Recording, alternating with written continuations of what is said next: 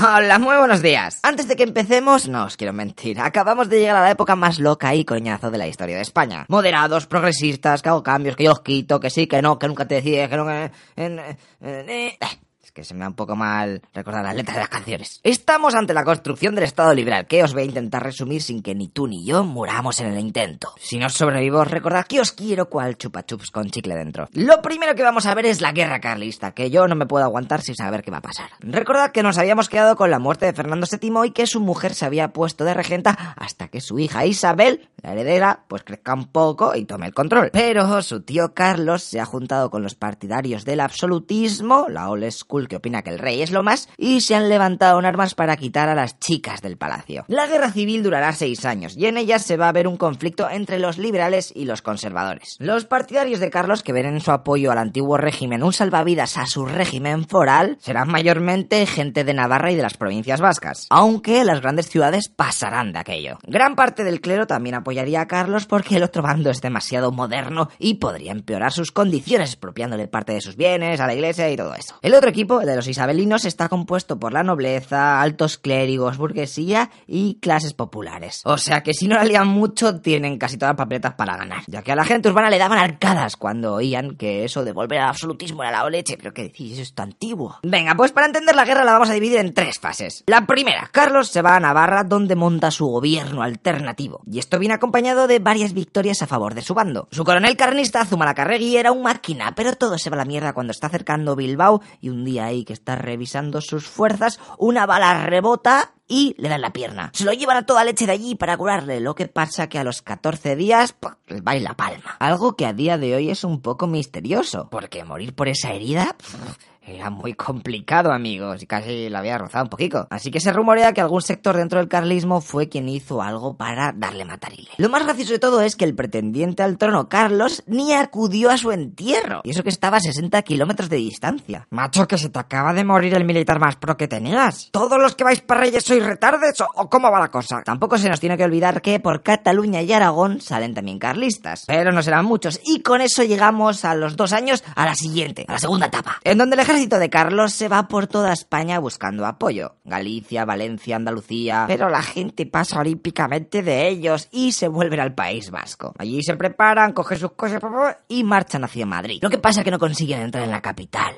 las derrotas están empezando a pasar factura, la gente está desmoralizada. Por lo que llegamos al final, la tercera etapa. Ambos bandos están hasta el pijo de luchar, así que se juntan los jefazos de los ejércitos y se produce el famoso abrazo de Vergara. El carlista Maroto firma el fin de la guerra con Espartero. En ese convenio los carlistas reconocen la derrota, pero se aseguran de que sus militares puedan meterse sin represalias en el ejército de Isabel II. Ah, y que los fueros del País Vasco y Navarro se discutan en las cortes.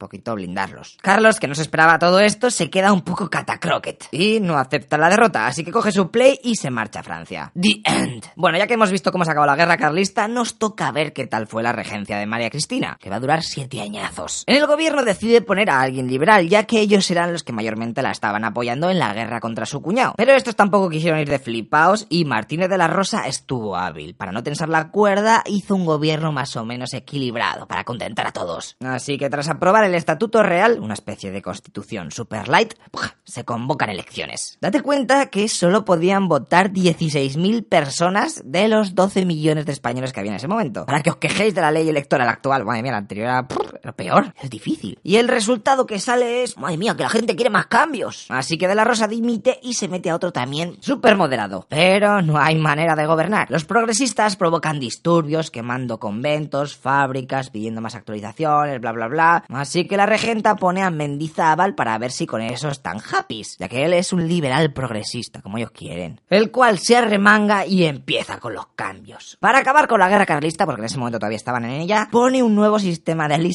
y aprueba la desamortización. Es decir, pillar propiedades de la iglesia y venderlas para obtener fondos. Que la cosa está muy mal, tío. Pero la regenta le da un toque de atención. Macho, eres demasiado moderno para mi reino, tantos cambios me vais a volver loca a todos. Y él decide dimitir. Luego ponen a otro moderado, pero nadie le quiere y acaba levantándose la people pidiendo que vuelva a aprobarse la Constitución de 1812. Después de un motín en Palacio, a María Cristina no la quedan más ovarios que aceptar y se pone a otro New Government con Calatrava a la cabeza. Los progresistas progresistas liberales habían vuelto. Estos siguen cambiando cosas, cargándose el régimen señorial, poniendo libertad de industria, de prensa y más movidas nuevas. De hecho, se motivan y hacen una constitución nueva, la del 37, 1837. Pero eso sí, la hicieron descafeinada para que los moderados no se picasen mucho. Tener una nueva carta magna implica celebrar elecciones. Tío, aquello es un cachondeo. Anda, mira, si los comicios los han ganado los moderados. Mira que eso es pesado, ¿eh? ahora cambia otra vez el gobierno de lado. ¿Queréis dejar de intercalaros? Porque así no me entero de nada. Aquí es cuando conocemos a los militares pros del reino. Espartero, que se ve que tiene un caballo con algo grande, ¿no? ya no me acuerdo cómo se decía.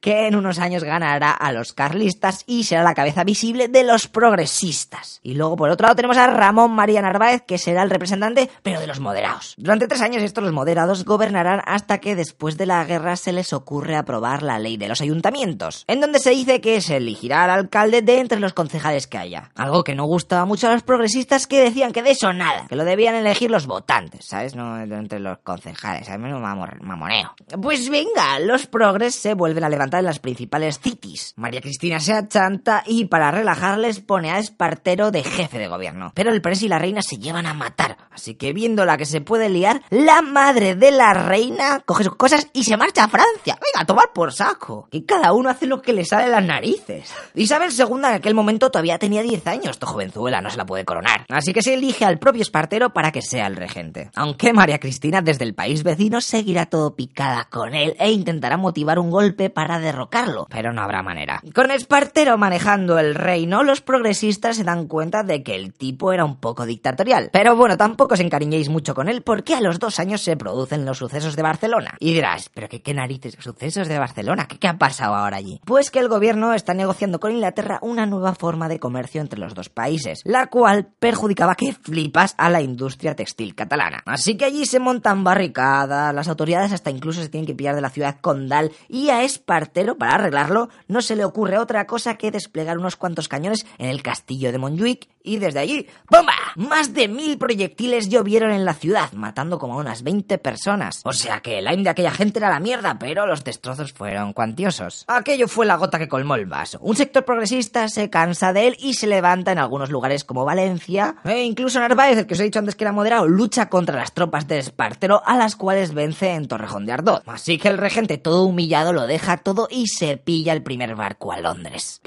Otra vez sin nadie arriba. Ay, no, por favor. Que seguro que de nuevo se monta un juego de la silla ahí en formato guerra. Anda, pues no. La gente decide que se adelanta la mayoría de edad e Isabel es proclamada reina con sus 13 añados. Venga, pues la New King pone un gobierno moderado para empezar, así, despacito, el cual durará solamente seis meses y es sustituido por el propio Narváez, el que ganó Espartero. Chavales, acaba de comenzar la década moderada. ¡Yuhu! Eh, entonces eso significa que se acabó el cachondeo de los jefes de gobierno así de un lado de otro y esas cosas que ya es que ni me entraban en la cabeza. Eh, pues a ver, solo te digo que Narváez será nombrado siete veces presidente del gobierno intercaladas en 24 años. Es decir, que hay más nombres, pero tranquilo, yo creo que no hacen falta que te los aprendas, ¿eh? Si no es que te va a explotar la cabeza, yo te lo digo. De 1844 al 54 habrá 16 gobiernos diferentes, en donde los moderados serán los claros protagonistas. Por lo menos en esta etapa tienes que saber que hacen lo siguiente. Redactan una nueva constitución, venga otra, la de 1845, que la verdad no era muy transgresora. Luego se defiende la idea de crear un estado centralizado y uniforme. Hay una reconciliación con la iglesia suspendiendo la venta de esos bienes que habíamos dicho antes y se actualiza la hacienda y el sistema electoral, el cual se ponía más estricto, haciendo que solo la gente con cash pudiera votar. Además, durante este periodo pasarán más cosas, y es que había que casar a la reina, ¡vamos! Toda Europa se puso a buscar pretendientes para no salir perjudicados, pero al final Francia e Inglaterra firman un pacto, el de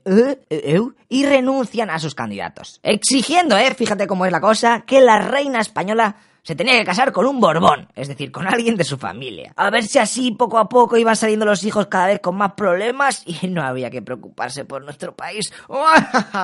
Madre mía, doctor maligno. Su primo, Francisco de Asís, fue el elegido. Pues sale, venga, bodorrio. Isabel, de 16 años, se casa con Fran, de 24. Ya te digo yo que este matrimonio va a acabar fatal. Y es que se ve que el tío era un poco galler. Y mira lo que dijo Isabel de él. ¿Qué podía esperar de un hombre que en la noche de bodas llevaba más encajes que yo? Pues a lo mejor es que trabajaba en Amazon de Cataluña, ¿sabes?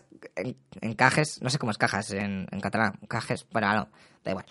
Madre mía, qué desastre de matrimonio. De, todas maneras, creo que es el peor chiste que he contado en toda la saga que llevamos. Eh, pero fíjate, ¿eh? llegarán a tener 12 hijos. Aunque ya hemos aprendido los super beneficios que hay cuando procreas en familia. Así que la mayoría de las criaturas morirían al poco de nacer. Y fíjate tú, la boda esta de mierder va a desencadenar otra guerra. La segunda carlista. Y es que ellos propusieron de pretendiente al hijo de Carlos, el que quiso quitarle el trono años antes. Pero los liberales, sabiendo que si metían algún carlista ahí en el trono iba a ser eso un jaleo, dijeron que tururú. Pues venga, war again. Tres añicos de leches, sobre todo en Cataluña, que no llegarán a poner en serios aprietos al reinado de Isabel. De mientras se aprobó el concordato con la Santa Sede, que aseguraba a la Iglesia una manutención por medio de impuestos y que podrían supervisar el sistema educativo para que fuese todo lo católico que ellos quisiesen. Pero lo que será algo mucho más importante es la construcción del ferrocarril, en donde se comprobará que el gobierno, fíjate tú qué sorpresa, estaba haciendo negocios sucios y había mogollo de corrupción. Por lo que un grupo de militares aprovecha el descontento y se pronuncia contra el gobierno. Se revela, mano, no se pronuncia en plan, me pronuncio yo, eh, vais muy mal. Es decir, se rebelan. La bicalvarada que dará comienzo al bienio progresista. El general O'Donnell se enfrenta ante las tropas gubernamentales, pero hay una especie de empate. Lo que pasa que luego está muy hábil y el militar firma el manifiesto de Manzanares en donde pone promesas progresistas. En plan, mira, si llego, la revolución está triunfa, mira, vamos a ser super guays. Y la gente dice, pues mira, vamos a apoyarte, me cago que sí, va, eh, revolución. A la reina, para sofocar todo aquello, no la quedarán más narices que traer de nuevo a Espartero como jefe de gobierno. Y a O'Donnell, para que se calle, le pone como ministro de guerra. Vale, todo happy, venga, relajaos. En este periodo, pues si te parecía que todo estaba siendo muy fácil, se crea otra nueva constitución, la de 1856. Pero que no será promulgada porque pasó lo que veremos ahora en unos minutos. También hay de nuevo una desamortización, los ferrocarriles pueden recibir inversión extranjera, bla bla bla, un rollo que te caga. Hasta que llega la crisis de gobierno. Dos tristes años habían durado. Lo que pasa que hay revueltas en Barcelona y Castilla que hacen que al final Espartero, que estaba hasta las narices, decide dimitir. Isabel II es entonces cuando coloca a O'Donnell in the power. Venga, has subido, muy bien. Pero que el muy achorrado solo va a durar tres meses en el gobierno. Tres meses. Y eso que había empezado fuerte, ¿eh? Que algunos diputados que no le querían ni en pintura se encerraron en el Congreso. Hasta que llegó O'Donnell y lo mandó bombardear para que salieran. Al final solamente un par de granadas lanzadas al interior fueron suficientes y los congresistas se piraron para casa. La reina se cansó pronto de Leopoldo, le quitó y puso un gobierno moderado con Narváez a la cabeza. Que fíjate tú por dónde también durará unos meses nada más. Y tiene que volver O'Donnell tras ganar las elecciones. Ahora sí le tocará dirigir el gobierno en el llamado gobierno largo, que se puso este nick porque duró cuatro añazos y medio, loco, cuatro añazos largos, la, la eternidad. Qué pasada de tiempo, tío, O'Donnell, eres- llevas chetos. En este periodo hubo un crecimiento económico por varios factores como la implantación del tren, la mecanización de las fábricas y más cosas. Pero lo que mola es que a este tío le gustaba el Risk y en estos años jugó con Francia en la guerra de la Conchinchina, es decir, en Vietnam, que te recomiendo que veas el vídeo en donde hablamos de ella. Luego también manda al ejército a la guerra contra Marruecos para proteger Ceuta, de donde se sacarán los cañones que luego se fundirán para hacer los leones del Congreso, que también de esto hemos hablado, así que te pongo el vídeo por aquí. Y llegamos al final. Los progresistas, viendo que O'Donnell estaba campeando al máximo en el gobierno y que los liberales moderados no se iban ni con cola, decidieron dar un levantamiento liderados por Juan Prim. Pero les sale fatal y el presidente del gobierno manda a fusilar a parte de los participantes. A los meses, O'Donnell se muere, al año siguiente Narváez también la palma, y ahí es el momento en el que la sublevación estalla de nuevo. ¡La gloriosa! Que ya que estamos te hago spoiler, porque conseguirá echar del trono a Isabel II. Flipa. Dios, la verdadera democracia cada vez está más cerca. Sí, no. Pues lo vemos en unos días. Espero que por lo menos no te haya dado un ictus y que más o menos hayas entendido este periodo todo denso de la historia de España. Tranquilos que a partir de ahora se vuelve todo un poquito más light. ¿O no? ¡Qué asco da todo! Venga, nos vemos en el próximo vídeo, que va a llegar la Primera República. Acordaos de seguirnos en las redes sociales y todo eso, ¿eh? Y suerte para los que hagáis el examen. Venga, hasta luego, Copixas. Vaya, no sé ni hablar ya.